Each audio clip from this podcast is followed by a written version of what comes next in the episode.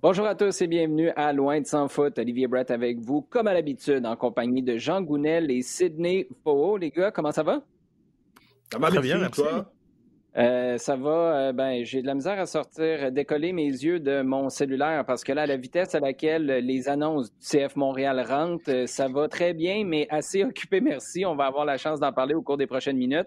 On va parler de sujets fort intéressants aussi du côté de l'Europe avec Messi, Marseille, Diego Simeone également à Madrid et on finira avec nos sujets chauds. Mais là, question de ne pas perdre de temps et surtout d'avoir votre opinion sur les deux nouveaux arrivants du CF Montréal euh, au cours des dernières heures. En fait, là, on enregistre sur l'heure du midi, jeudi cette semaine. Euh, Sid, j'aimerais ça commencer. Euh, en fait, tu veux commencer par quoi? Bjorn Janssen ou Joaquin Torres? Euh, je vais commencer par notre attaquant norvégien qui euh, dont j'aime beaucoup le, profil euh, et qui m'a agréablement surpris dans le, dans, le recrutement. Je pense que ça enlève un poids énormément à, à, Kyoto et qu'il y avait une véritable question du au niveau du nombre de buts qu'il fallait un peu répartir, dire quand même que ce soit les bonnes ou les mauvaises les mauvaises attaques ont généralement un nombre de buts et il y avait un trou que je ne voyais pas comblé par l'effectif actuel et euh, donc je trouve ça intéressant euh, cette, cette, cette signature. Euh, voilà, c'est même si un parcours un petit peu éclectique dans notre ami, mais je, j'aime bien le profil. Je pense que c'est un profil qui peut être très complémentaire à ce qu'il y a déjà. Donc c'est, je dirais que c'est la signature qui m'a le plus intéressé. J'ai dit norvégien, mais il est américain, donc il ne compte pas comme, comme, voilà, comme étranger. Non, et ça, d'un point de vue effectif MLS, c'est une précision vraiment importante que tu viens de faire, parce que c'est un gars qui est né aux États-Unis, qui a percé en Scandinavie, qui a poursuivi sa carrière en Europe, qui a finalement fait son chemin jusqu'en Asie. Euh, c'est pas un gars qui signe des contrats de 7 ou 8 ans comme on voit dans la Ligue nationale de hockey, ça on le comprend.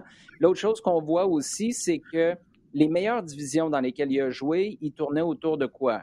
Un but tous les trois matchs peut-être, puis après ça, quand mm. il descend d'une coche, il est environ un but tous les deux matchs et c'est surtout un gars qui fait six pieds et cinq.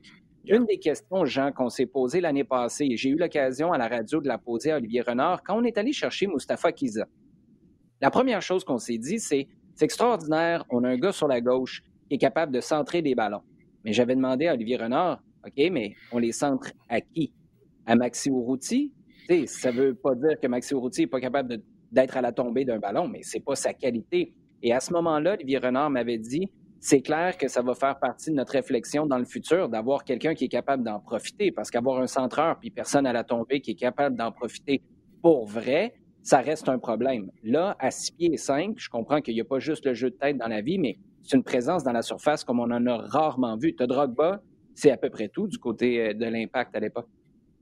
Ben, écoute, j'ai regardé un petit peu euh, depuis, euh, depuis l'annonce, j'ai regardé quelques, quelques éléments de jeu, euh, en particulier avec Ulsan en, en, Ligue des Champions d'Asie l'année dernière. Mm-hmm. C'est une, une, présence dans la surface. C'est vraiment une présence. Tu le vois. Tu le vois vraiment. il sent. Il est là, il s'impose. Euh, il amène du monde avec lui, mais il sent bien les coups. C'est vraiment un, joueur que tu vas repérer tout de suite, que tu vas voir dans la surface. Et effectivement, clairement, il y, euh, y avait une question sur la, capacité des joueurs à reprendre des ballons aériens. Et c'est clair que euh, c'est un des éléments sur lesquels il va apporter un, un gros, gros plus. Parce que c'est vrai qu'avant, tu avais Kyoto qui était là et qui était bon, mais qui n'était pas dominant. Et éventuellement, sur balle arrêtée, on avait, on avait Camacho qui était capable d'aller, d'aller passer à coup de tête.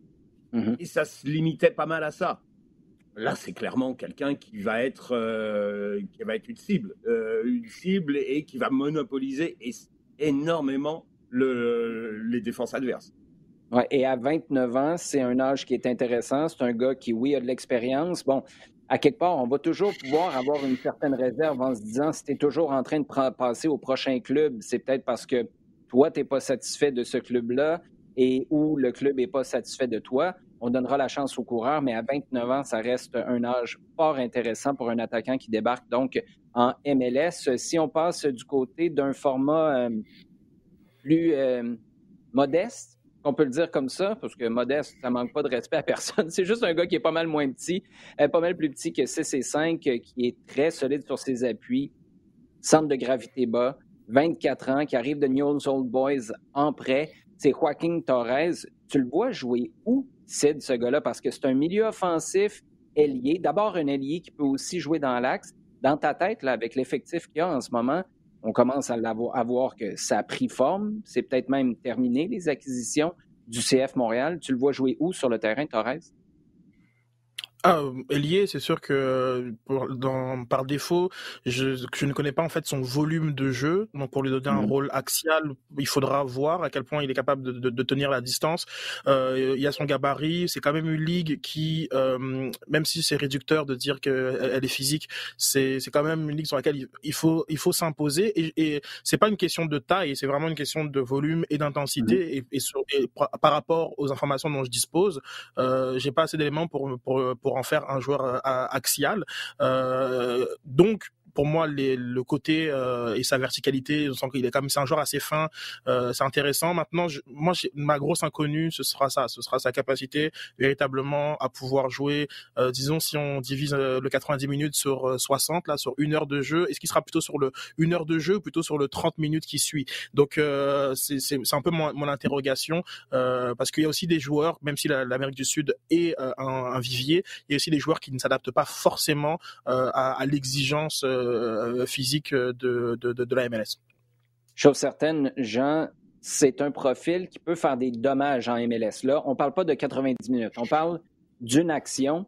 C'est un gars, la comparaison est boiteuse, mais c'est à lui que j'ai pensé quand tu as parlé de. C'est pas nécessairement une question d'être gros, fort physiquement, c'est une question d'être capable de répéter les efforts et d'encaisser les coups. Sébastien Jovinko, c'était l'exemple parfait d'un gars qui était capable de faire ça. Je compare mm. pas les deux. Ceci dit, c'est un gars qui est capable de prendre le ballon, de provoquer un contre un. Et ça, c'est une arme qui pourrait vraiment être intéressante pour Thierry Henry parce que à partir du moment où tu as un gars qui a un peu de succès en faisant ça, ça attire des défenseurs adverses et ça libère des espaces ailleurs. Si on est capable d'exploiter ça, ben là, c'est vraiment un élément que tu n'avais pas la saison dernière avec l'arrivée de Torres.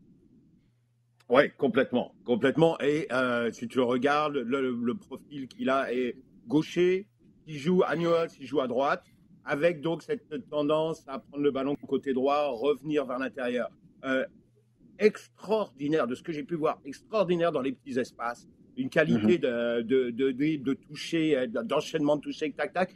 Honnêtement, techniquement, c'est un gars qui peut allumer complètement. Hein. c'est, euh, après, effectivement, il y, a, il y a un certain nombre de questions qu'il va falloir voir. Il va falloir poser comme si le, le fait sa capacité en MLS, sa capacité à tenir effectivement euh, euh, sur, euh, sur la, durée de, match. Mais, mais techniquement, wow, c'est quelque chose moins véloce peut-être que, que Piatti, mais une qualité balle au pied et une qualité dans les petits espaces qui est, wow, qui est, vraiment chouette. Mais moi, je le vois un peu plus, effectivement, un peu plus à droite, gauche, donc revenant vers l'intérieur, ce qui laisse de l'espace à un latéral derrière lui. Enfin, tu vois ce, type de placement.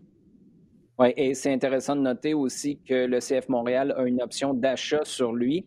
Euh, on n'a pas dévoilé euh, exactement la somme, évidemment, ou euh, les clauses qui sont rattachées à cette option d'achat, mais ça reste une possibilité. Donc, si les choses se passent bien du côté de Joaquin Torres, qui vient d'être mis sous contrat, aujourd'hui même par le CF Montréal. Avec tout ça, Sid, tu vois Thierry Henry jouer dans quel système?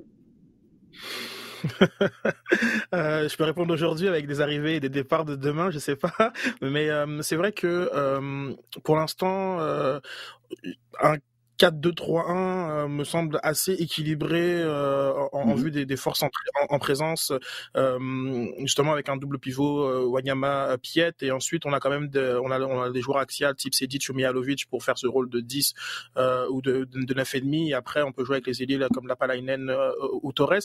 Donc et ça et c'est des ailiers et ça ne bloquerait pas forcément le type de, de jeu de Kiza et de Broguillard sur, mmh sur, les sur les côtés. Maintenant avec justement des, latéraux type Kiza et Broguillard, c'est vrai que le, système privilégié par Thierry Henry du, du 3 du 3-5-2 est aussi un bon système. Maintenant, il y a après il y a, y a, y a un rééquilibrage peut-être à, à, faire pour pour que les que les profils se voilà s'harmonisent.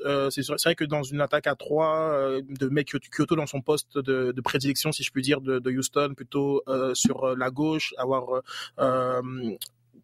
Olsen, non Bolsen, je prononce, est-ce que je prononce bien son, son nom? Euh, sur euh, bah, vraiment dans, bah, dans l'axe en, en, pur numéro numéro 9. Euh, c'est vrai que bon, c'est c'est c'est tout, à, tout à fait euh, envisageable.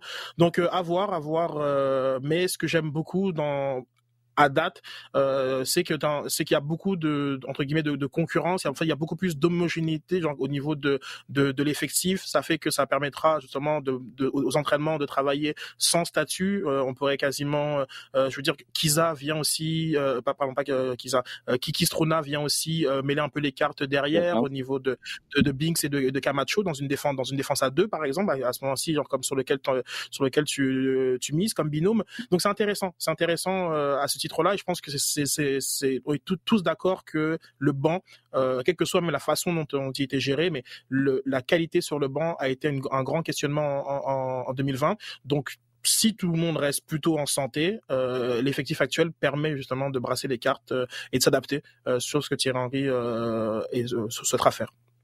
Et tu sais ce que j'aime, Sid, de ce que tu viens de nous dire. Évidemment, c'est très difficile en ce moment de mettre un 11 type parce qu'on ne sait pas quel genre de système Thierry Henry veut utiliser. Est-ce que l'année passée, c'est une référence ou est-ce que c'était de l'adaptation en fonction de ce qu'il y avait sous la main?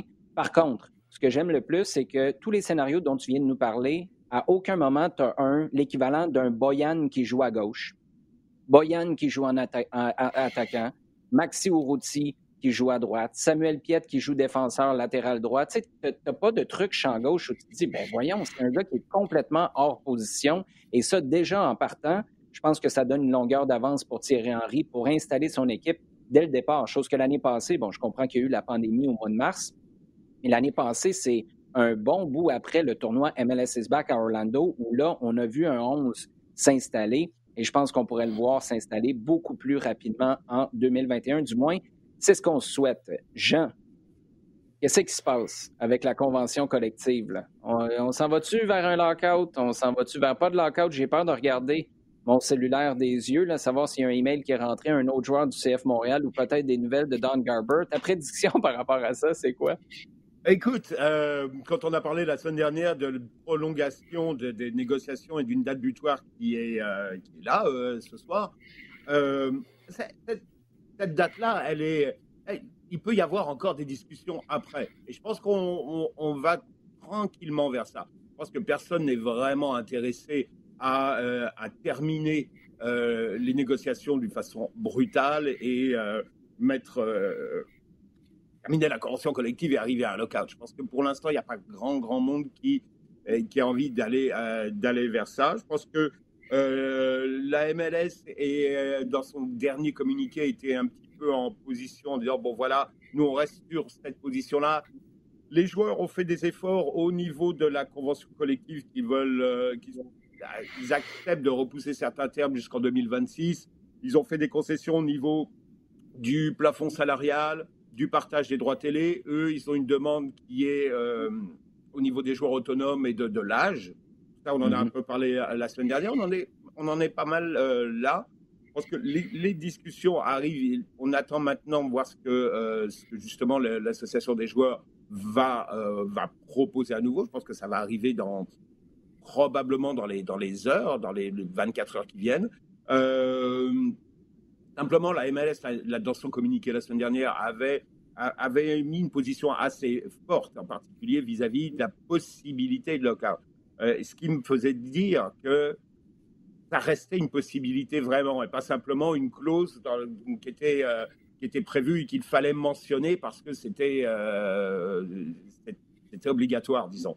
Mais je pense qu'il y a encore beaucoup de marge pour les négos et que la, saison ne commence pas tout de suite, il y a encore deux bons mois. Et je pense qu'il y, a, y a vraiment la marge pour un terrain d'entente. Comme je dis encore, la date butoir, elle est, elle est un petit peu pour que les choses continuent de, de, bouger et, et, arriver, ne pas arriver justement à être encore à négocier à la fin mars. Mais je pense qu'on a encore de la marge pour les négociations. Sid, il y a quelque chose, j'ai l'impression, de spectaculaire dans cette attente. Est-ce qu'il va y avoir un lockout? Est-ce qu'il n'y en aura pas? Spectaculaire dans le mauvais sens du terme, là, un peu comme un accident sur le bord de l'autoroute. Tout le monde se demande qu'est-ce qui s'est passé, qu'est-ce qui va arriver, à quel point c'est grave. Penses-tu que Don Garber, sachant que tu commences seulement le 3 avril, que les camps d'entraînement peuvent seulement commencer le 22 février, tu as encore le temps et que tu vas continuer de pelleter par en avant en n'utilisant pas vraiment cette notion-là du lockout ferme, sachant que ça peut peut-être te donner mauvaise presse ou est-ce qu'au contraire, tu dis, ben non, tu es en position de force, si tu es la Ligue en ce moment, tu mets ton point sur la table, puis le lockout, ben, si ça fait peur à tout le monde, puis que ça met les affaires euh, au clair pour les prochaines années, tant mieux. Qu'est-ce que c'est quoi la, position que tu vois la MLS adopter? Euh, c'est sûr que la, euh, la MLS est assez assez ferme. Euh, la MLS voit aussi une, une, opportunité. Parce que je pense que le plus gros bloquant, euh, et euh, Jean l'a dit, c'est le deux ans rajouté au contrat de la mhm. convention collective, qui fait basculer le contrat après la Coupe du Monde ou vraiment la période de la Coupe du Monde.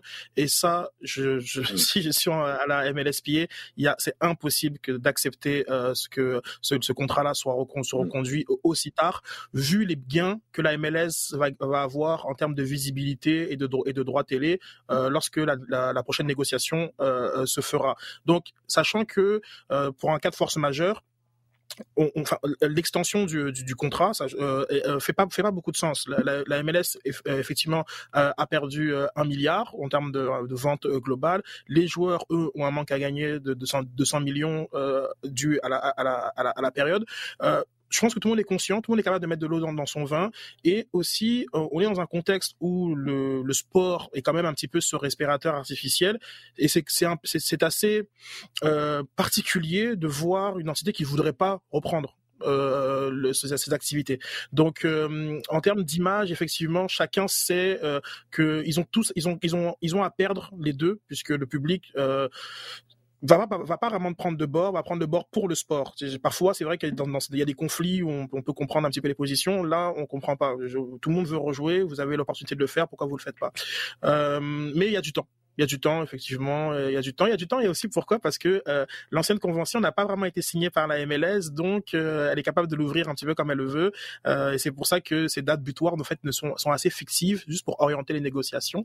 mais bon, il y a du temps, effectivement. Les camps, les camps sont prévus pour le 22 février, le 22 février, février et la, la, la, première journée MLS is back, je pense pour le, le 2 ou 3 avril. donc, il y a du temps, effectivement. Notre segment en temps additionnel, maintenant, les gars, on va se diriger du côté de l'Europe. C'est pendant que Neymar signe une prolongation de contrat, lui qui était sous contrat à Paris jusqu'en 2022, repousse ça jusqu'en 2026 avec un contrat qui est, euh, à mon sens, très représentatif de la réalité de la pandémie et probablement de ce qui s'en vient par la suite, beaucoup de bonnies rattachés à ce contrat-là. Évidemment, ça fait en sorte que tu as un énorme potentiel, mais tu prends plus de risques que les contrats garantis qu'on avait dans le passé. Mais pendant que Neymar est en train de signer ça, tu Messi, lui, qui signe des lettres avec ses avocats parce qu'il est bien fâché que les 555, mais juste de ça, 555 millions d'euros pour quatre ans ont été divulgués ce qui est présumé, c'est que le FC Barcelone a divulgué ces chiffres-là parce que Messi est clair, lui, dans son discours, que c'est pas son camp qui a divulgué le chiffre. Euh, qu'est-ce qui se passe en ce moment? Une opération pour faire mal paraître Lionel Messi? That's it? Oui, euh, on peut, euh, ça, peut être le, répondu en, un mot. Effectivement, euh, c'est un contrat qui court depuis déjà cinq ans, si je, si je, si je m'abuse, dont il a déjà touché 92% de, de, du revenu. C'est sûr qu'il y, y, y, a une prime euh, qui est prévue à la, à la fin de ce contrat-là, mais c'est un contrat dont il, il a touché la majorité des, des, des revenus. Euh, faites pas la conversion en, en dollars canadiens, ça fait encore plus peur. Euh, ça fait plusieurs coupes du monde à Montréal, son contrat, mais c'est vrai que c'est très c'est une, une réalité du du d'un des joueurs considérés comme les meilleurs du, du monde et de l'histoire du football. De, au top de la pyramide de ce football business. Euh, peut-être une grosse claque pour beaucoup de, de, gens. Euh, puis c'est vrai que lorsqu'on creuse dans son contrat, tantôt tu parlais des primes pour du côté de Neymar, euh, Messi a des, clauses pour apprendre le catalan. moi, j'étais assez surpris qu'il ne parle pas le catalan, bien que je comprends que c'est pas forcément une obligation hein, pour vivre en Espagne, mais enfin, en cas vite du côté de Barcelone, mais bon, il, est là-bas depuis 12 ans, donc j'étais assez surpris.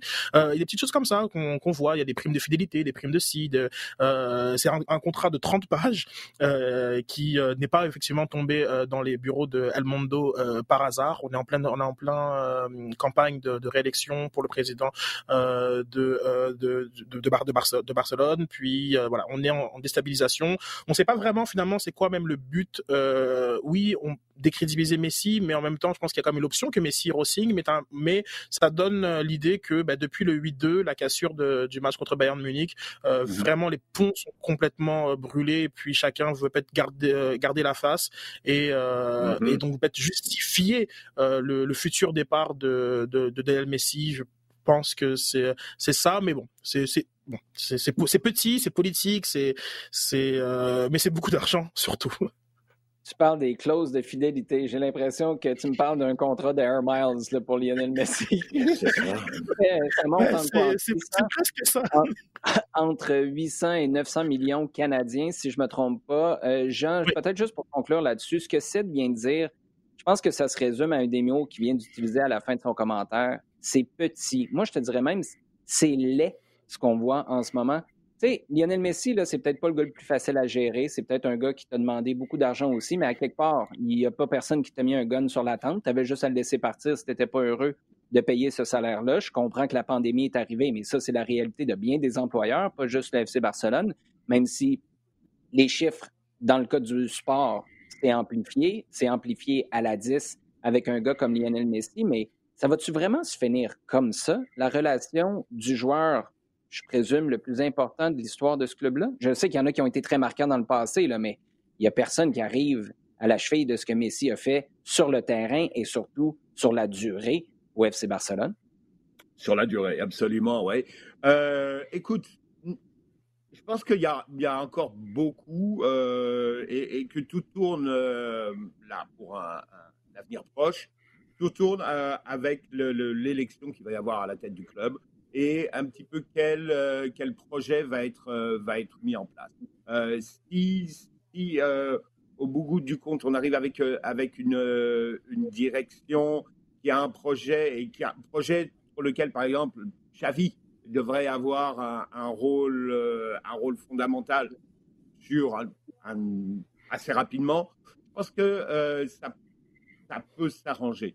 Sinon, je pense qu'effectivement, ce, ce qui vient de sortir là, c'est une façon de, de, la part du club de dire euh, nous, on, a fait ce qu'on pouvait, on a fait ce qu'il fallait, on, on est. Euh, euh, on, a mis le tapis rouge et, et, si ça ne se termine pas bien, eh ben, ce sera la faute du joueur.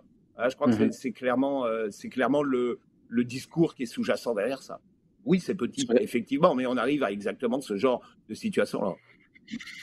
Ouais, pour un gars, par contre, qui a été formé à la Masia, qui a mis la Masia sur la map, qui est toujours resté au club, moi, j'ai de la misère à comprendre comment on peut penser que Messi, tout d'un coup, va avoir l'air du gros méchant loup dans tout ça, va avoir l'air du gars ingrat. Il y a peut-être une part de vérité, là, mais il n'y a personne dans l'histoire qui va acheter ça, que c'est de la faute à Messi, que ça se termine comme ça. Euh, bref, je, en tout cas, ça me fascine euh, tout ça. Une autre affaire qui me fascine, Jean, c'est euh, ce qui se passe dans le sud de la France. L'Olympique de Marseille, là, y a-tu un télénova là-dessus à tous les jours, une demi-heure de temps dans le sud de la France? Parce que, écoute, ça termine jamais, ce roman savon-là. Eh, il faudrait, hein, parce que euh, là, ce qui s'est passé en une semaine, c'est euh, euh wow. C'est euh, énorme, mais c'est aussi c'est assez synthétique de, du football d'aujourd'hui. Hein. Tu as, tu as d'abord un groupe de supporters. alors, selon les, selon les, les nouvelles, 200, 250, qui sont donc allés euh, manifester, manifester de façon violente au, euh, camp d'entraînement, au, terrain d'entraînement Marseille, avec des, dommages graves, un joueur blessé, des policiers blessés, euh, des arrestations, le match qui devait avoir lieu un peu plus tard contre Rennes qui a été reporté. Donc ça, c'est déjà une manifestation contre la direction du club et, contre la, façon dont le club est, est dirigé. Ça, on va revenir dessus. Euh, ça, c'est dans un premier temps. Tout de suite après, enfin 48 heures après, euh, l'entraîneur en conférence de presse qui, qui sort et qui dit bah, Regarde, lors du, du, marché des transferts là, le club est allé chercher un joueur sur lequel j'avais dit clairement non, on n'avait pas besoin. Donc moi, je vais démissionner parce que euh, parce que j'en peux plus. Euh, c'est vraiment ça, parce que c'était déjà une situation qui était extrêmement tendue entre lui et la direction. Et donc tout de suite après, le club, par euh, mesure préventive, l'a mis à pied.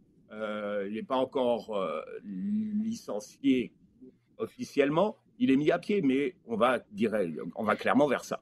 ça ramène pas mal de questions. Ça amène des questions. D'abord, il n'est pas question du tout de de justifier ou de d'aller quoi d'abonder complètement dans euh, l'action des supporters. Inacceptable point. Euh, par contre, il faut se poser la question comment se fait-il que euh, il y a encore des endroits où finalement il n'y a pas d'outils en, France et, et en Italie. où c'est un mmh peu, on a vu des, les choses se passer un peu comme ça dans le passé. En France, on l'a vu à Bordeaux, on l'a vu à Nantes, on l'a vu à Saint-Étienne, on l'a vu à Montpellier. C'est pas nouveau. Marseille à plusieurs reprises aussi. Euh, parce que pourquoi? Parce que il n'y a rien qui permette aux supporters d'avoir un discours, ou un dialogue et une façon d'être présent dans le dans la vie du club, hormis euh, être une fois par semaine euh, au stade. Et encore, ils peuvent plus le faire maintenant. Mais voilà. Donc, ils sont, et, je pense que la pandémie a encore amplifié le mouvement, complètement détachés de la vie du club, alors qu'ils ils aimeraient, on commencé à Marseille, ils aimeraient être un peu plus impliqués. Euh, de temps en temps, tu as un dirigeant qui va dire, tu sais, c'est le, fait du prince, je vais descendre dans les tribunes et je vais parler avec les supporters. Mais euh, voilà, j'ai parlé avec les supporters, ça veut rien dire d'autre, parce que euh, cinq minutes après, il a oublié, puis ça ne va jamais être suivi de, de gestes. Il n'y a aucun, rien qui permette d'avoir quelque chose de constructif et qui permette aux supporters de se sentir de plus en plus impliqués. En Allemagne, ça existe. En Espagne, avec évidemment les élections à la présidence, les supporters, ils ont clairement leur mot à dire. En, Angleterre, il y a des mécanismes. L'association des supporters, c'est extraordinaire ce qu'ils font. c'est eux qui ont réussi à, obtenir un, plafond euh, pour le, prix des billets quand tu vas en déplacement à l'extérieur. Mhm. Euh, ils, ils, ont leur mot à dire, les supporters, sur plein de choses. Regarde comment le, le, trust des supporters, le fond a, bloqué certains mouvements euh, euh, comment, immobiliers de Chelsea euh, au moment où ils voulaient détruire telle ou telle tribune pour refaire le stade. dans le pire des cas, même, ils disent OK, ça va pas, nous, on divorce et puis on va monter notre club. Regarde United of Manchester quand les Glazers ont pris. Les supporters ont dit non, non, nous, on n'est plus d'accord, on va faire autre chose. Regarde Wimbledon. Quand euh, le, club a déménagé, quand on l'a mis à, Milton, Keynes, ils ont remonté leur club. Et puis, il euh, n'y a, aucun outil comme ça en France. Et il y a une sorte de... Euh, ben, écoute, nous, on veut, on veut participer. Et il n'y a rien qui est fait là-dessus. Et pendant ce temps, le club va dans une direction qu'on ne comprend pas du tout. Ben, là, ce que je comprends, c'est d'en écoutant ce récit de gens de ce qui s'est passé à Marseille, finalement, là, c'est un flocon sur un logo, c'est pas super. Ah. euh, t'en trouves une, une, grosse porte, mais euh, juste pour euh, faire un petit peu de tout sur ce que, ce que dit euh, Jean, c'est vrai que dans le fond, c'est que surtout les dirigeants vont dans une direction que, qui n'est pas comprise, et que je crois que le, le fond du problème, c'est que on veut être inclus lorsque on pense aussi que ceux qui sont à, à, à, à la tête nous dirigent dans, dans, dans, une mauvaise direction, et c'est là que effectivement il y a beaucoup de, de défis dans, dans le football français qui a, qui a pas forcément encore perdu cette guerre de la, de la globalisation Hein, il y a quand même 12, 12 équipes qui sont la propriété euh, étrangère euh, au niveau de la, de la première ligue, et notamment américaine. Donc on est dans une ligue qui commence à être un peu, un peu spéciale.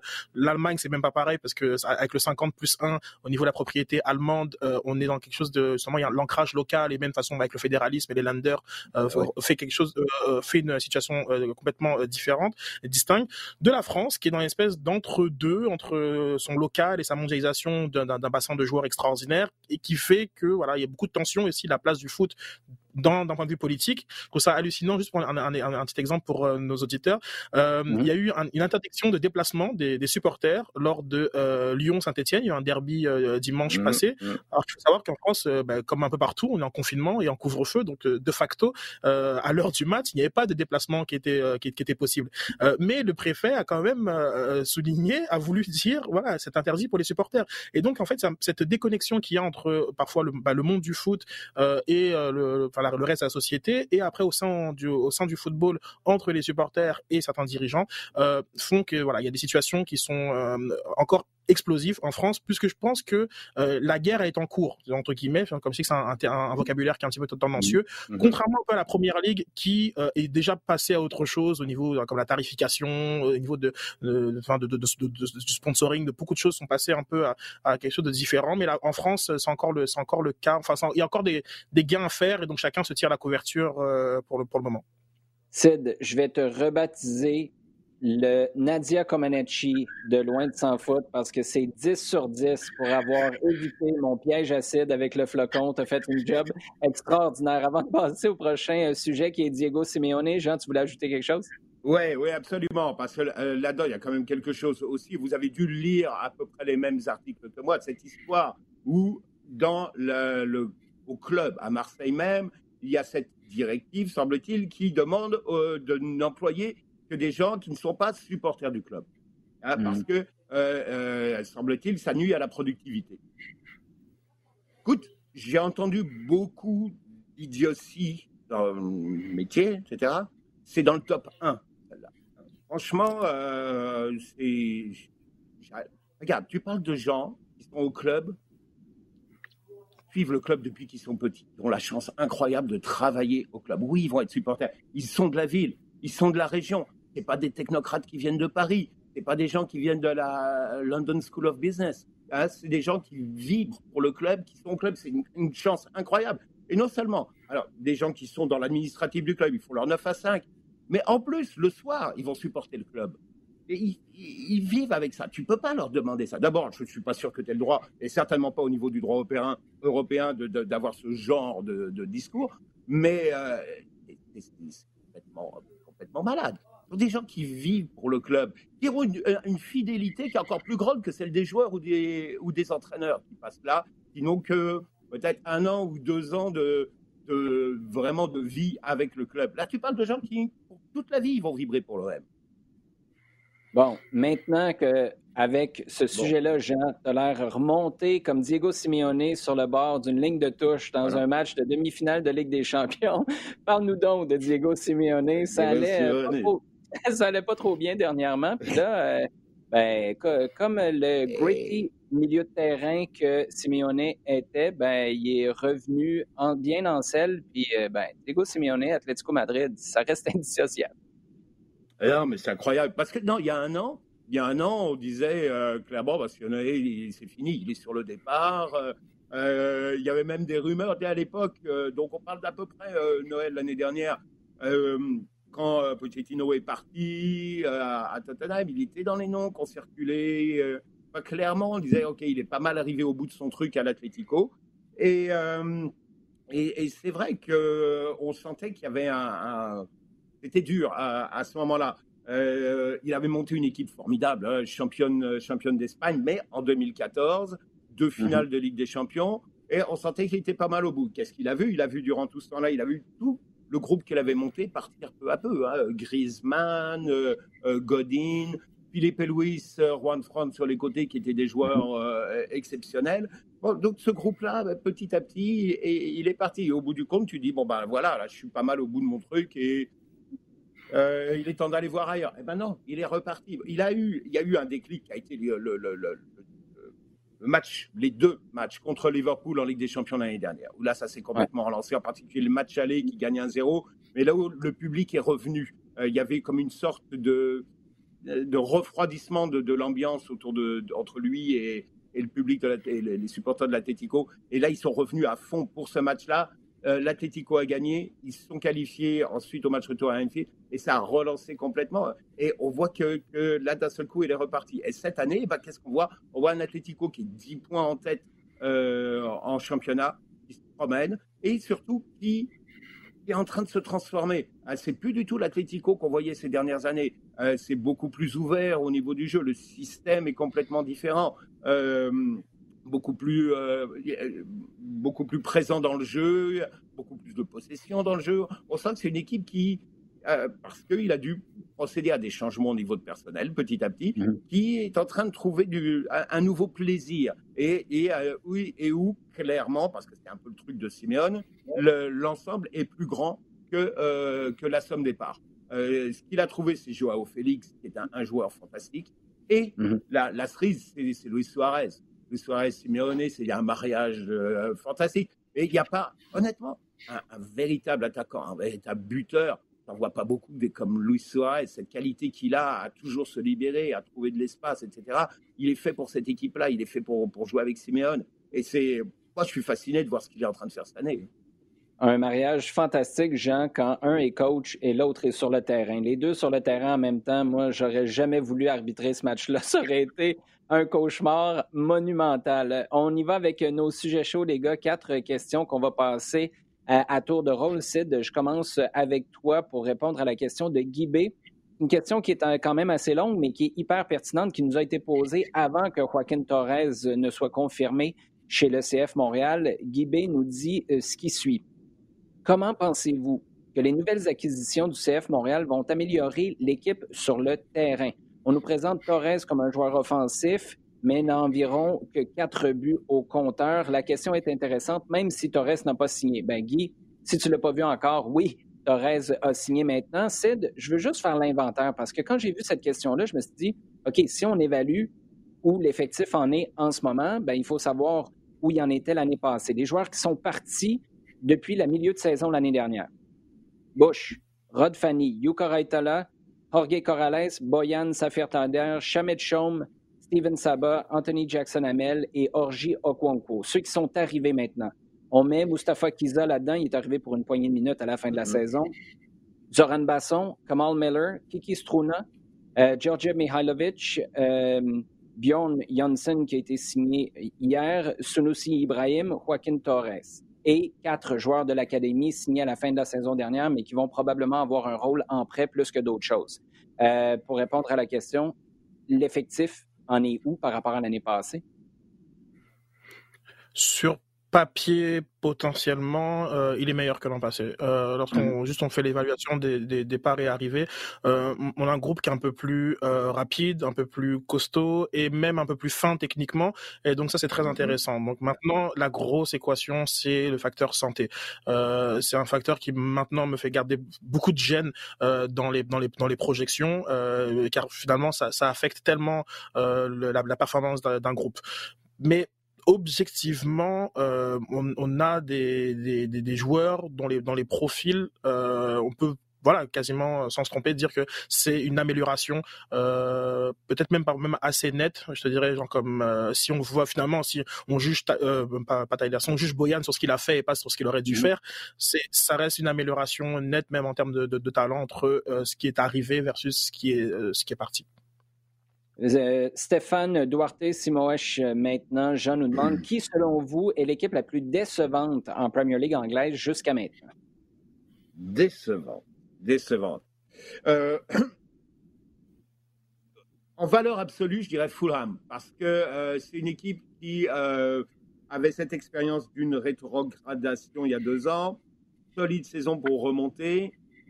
tu dis, OK, ils ont appris Scott Parker, ça honnêtement, ça, aurait dû euh, arriver à quelque chose d'un peu, euh, un peu plus réaliste, entre guillemets. Euh, mm-hmm. et, pour une, équipe qui a les moyens, beaucoup de moyens, je suis vraiment déçu de, voir qu'ils sont. de voir à peu près les mêmes erreurs et les mêmes manquements que l'année où ils ont été relégués.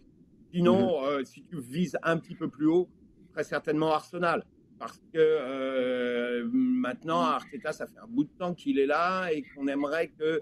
Euh, on, a vu qu'il y avait quelque chose qui se passait et qu'il y a une mise en place, mais euh, c'est par à coup. Un, coup, il y a quelque chose qui marche, un coup, ils prennent des buts casquettes à Wolverhampton et puis, et ça devient, ça, devient une farce. Donc mm-hmm. c'est cette constance qui n'existe pas. Maintenant, tu vas me dire, un peu l'eau de quasiment tous les clubs de Première Ligue, à l'exception d'un. Mais euh, c'est vrai que, voilà, sont en gros les deux clubs sur lesquels j'aurais un peu. Euh, euh, je, m'attendais à mieux. Et je ne parle pas de Newcastle. non, ça, ce serait pour une autre émission au complet. Sid, on finit ça très simplement. La question, c'est une note sur 10, mais tu peux nous donner une note sur 20 parce que je sais que vous fonctionnez de même. Vous des fois, je ne comprends jamais rien. Je l'ai déjà dit, mais c'est pas grave. Tu peux me la donner sur 20 quand même. Sam nous demande sur une note, une note sur 10, combien donnez-vous à Olivier Renard depuis son arrivée pour le travail du directeur sportif du CF Montréal? Euh, un gros 7,5 euh, sur, sur 10. Euh, non, sur 10, sur 10. Euh, non, non, c'est vrai que euh, il a fait un, un, un, bon travail au niveau de la de la, de la gestion de, de, de l'effectif pour qu'il soit cohérent avec le projet sportif que lui a, a annoncé. Donc, euh, mmh on dit hein, les, les, bottines euh, suivent les babines. Donc, ça, ça, pour ça, il je pense que c'est à saluer. Il y a encore que, que certaines zones d'ombre. Je trouve que, par exemple, le, le, contrat de Wanyama est clairement dans la dans la dans la case des, des moins et, et ça, bon, ben, il faut aussi, il faut ça aussi savoir le dire. Et vu que la saison 2021 ben, n'a pas été jouée, je vais me garder une gêne d'être trop enthousiaste sur euh, les, transferts, dans le sens que je les transferts seront bons si les joueurs performent, parce que c'est aussi ça la réalité. Hein, on n'est pas dans football manager, et c'est pour ça que euh, je voilà un 7,5 parce que c'est quand même un, bon travail. Euh, je pense que d'allègement de la masse salariale et de, mise en place de profils qui correspondent à son projet et aussi au projet de, de Thierry Henry. Donc c'est ce qu'on souhaite. Jean, très rapidement, d'accord avec ça? Ouais, moi je mets un 8 parce que euh, dans sa capacité à prendre les dossiers, à s'intégrer complètement à la réalité MLS et effectivement, comme disait, à, à, prendre la réalité du club, à voir là où était le problème et vers quoi on va. Euh, je trouve qu'il a, il a parfaitement répondu, il est à la bonne place. Euh, le, les, les, mouvements de joueurs me semblent aller vers le, le positif. Oui, il y a, plusieurs points d'interrogation sur ce qui va être produit au niveau du, jeu et au niveau de la santé euh, des joueurs.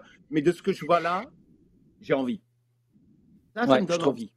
C'est vrai, je partage ton opinion. Et les gars, moi, je donnerais quasiment 8 ou 9, mais parce que c'est la première tranche du travail à accomplir, puis je lui donnerais 0 encore sur 10 parce qu'on n'a rien vu de la prochaine étape. La première, c'était quoi? C'était de comprendre la Ligue, c'était de délaguer un effectif qui était construit tout croche avec des contrats qui n'avaient pas de sens, des gars qui gagnaient beaucoup, qui ne donnaient pas un rendement qui était suffisant ou qui ne cadraient pas dans un plan. Et en ce sens-là, c'est 8 ou 9. Ça dépasse largement mes mm-hmm. attentes. Mm-hmm. Mais maintenant que ton équipe mm-hmm. va être compétitive, est-ce que tu es capable d'aller chercher l'Olivier Giroud? Est-ce que tu es capable de faire, peut-être que Bjorn Janssen, c'est ce gars-là, puis que finalement, dans six mois, on va dire non, non, on lui donne un 9 c'est clair parce qu'il a pris un gars comme Nacho Piatti à l'époque qu'on connaissait peu, puis il est allé chercher une star.